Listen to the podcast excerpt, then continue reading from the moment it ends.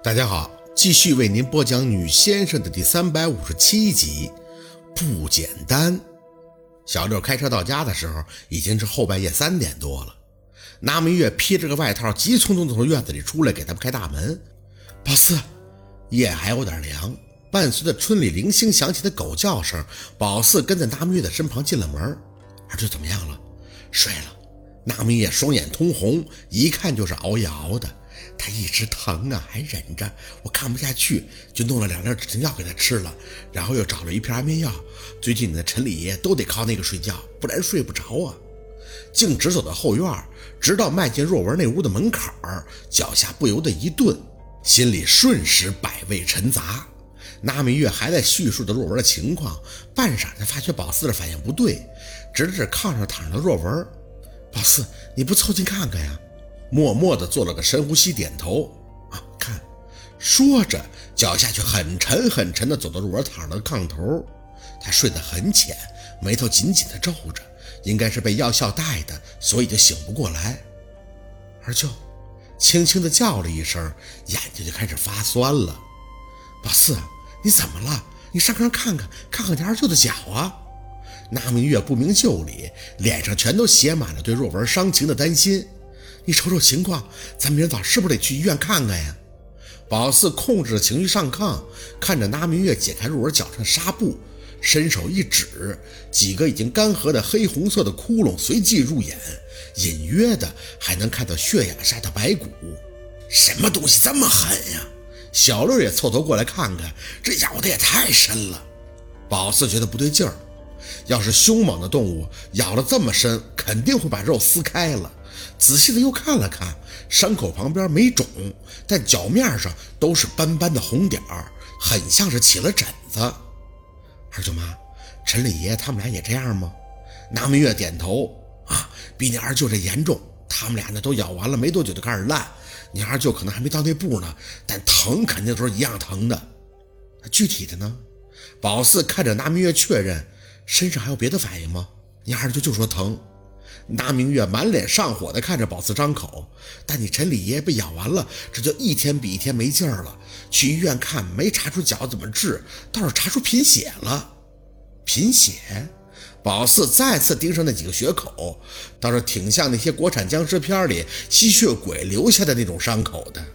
可不嘛，我今天晚上就是和你二舅去给陈李大爷送药，顺便给他们送点补血的吃的。谁知道回来就碰上那玩意儿了，这给我吓的呀！幸亏你二舅护着我，不然连我都给咬了。妈，那你就没看清楚？黑漆麻乌的，我上哪儿看清楚去？就觉得挺大个的，好几个，挺凶的。哎，哪直往你二舅腿上扑啊！宝四，你看看这腿，这裤子都刮破了。拿明月说着，就掀开了若文盖在腿上的被，露出的小腿果然都是红色的领道子。妈耶，这老虎怎么还会挠人呀？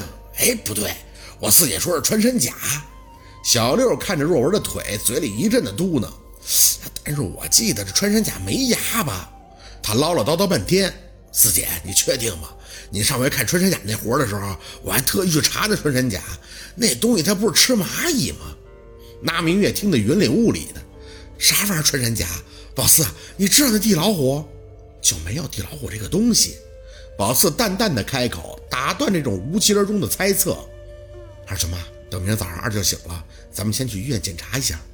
可检查不出来，你陈李爷爷，你先听我说。宝四沉了沉气，咱先看看化验报告，要是查不出毛病呢，那我明天下午就去对话哨所那看看，总得找出些共性吧，否则连个头绪都没有，怎么查呀？关键的是，除了看着肉文脚上这个伤口深，站在先生的角度，宝四暂时是没有感觉到别的什么异常的。那明月只能点头。啊，那行，那天不早了，我就前屋给你们俩铺被子，抓紧时间睡一会儿，不然明天早上我在这儿睡。那明月愣了一下，在这儿。宝四点头，帮若文盖好被子以后，就坐在炕头看着他睡着的脸。他真的老了，记得以前小时候。每次看到他，都觉得若文是村里最好看的男人，眼里有神，笑容温煦，像是月亮。没等宝四再次开口，那明月叹出口气：“哎，有心呀，宝四，你二舅没白疼你。这大晚上着急忙慌的赶回来就算了，还守着照顾亲闺女，也做不到你这步啊！亲闺女，听到这三个字，这嘴里又咸了。妈，你可别说了，我四姐跟我爸这什么感情啊？娘亲舅大，你知道不？小六脱下西服外套，那我也不回去了，反正炕大，咱们早点睡吧，别折腾了。那明月吸着鼻子点头，看着小六的西装，眼睛却却发直。嘿，臭小子，咋今天这么狗样的呢？衣服哪弄的？你穿的小鹿的呀？哎，陆大哥那衣服我穿的不得大呀，我自己的。陆大哥给我找人定做的。小六没啥耐心的应着，你不知道吗？我四姐今天啊，不是昨天认干爹呀，特意穿的，不能给我四姐丢份儿啊。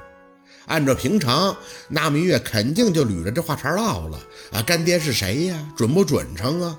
但现在他心都被若文扯上了。听完小六的话，只哦了一声，起身就去炕柜里拿出被褥，直接铺下，没再多言语。宝四睡不着，趴下以后就侧着脸一直看若文，目光很长久地注视着若文闭着的眉眼儿，眼尾纹很重了，法令纹也重了，头发也稀疏了。宝四小时候，他哪次回来都会给宝四带好吃的，抱着他，或者他骑到肩头，扯着宝四的胳膊，说着“飞喽，飞喽”。姥姥凤年总说：“你别太惯着孩子了，要上天了。”若文呢，就是笑，看着宝四笑，也不说别的，背地里偷摸的跟宝四说：“四宝，你想要啥？二舅出去看病以后就给你带回来。”宝四怎么就没想到他是他爸呢？可若文要不是他爸，又岂会那么在乎他的感受？小心翼翼地问他：“四宝，你是不是不喜欢拿明月呀？你要是不喜欢，我就不结婚了。”脑门胀胀的疼，宝四控制自己的呼吸，怕粗了再让拿明月看出异常。想着想着，不知道过了多久，这才迷迷糊糊地睡了过去。再醒来，若文已经坐在旁边了。对上眼的那一刻，宝四心里发紧，差点就脱口而出：“爸，四宝，我都说没事了，你怎么还跟小六开夜车回来呀？这么远，得开个六七个小时吧，多危险呀！”若文出口就是不悦：“你看那眼睛肿的，是不是一直都没休息好啊？”宝四木木的摇头，有些话想着还是先别急着出口了，等把眼前的事处理利索再说吧，毕竟这不是小事儿。拎出来就足以让家庭内部格局发生改变了，不是所有的称谓都要改变了。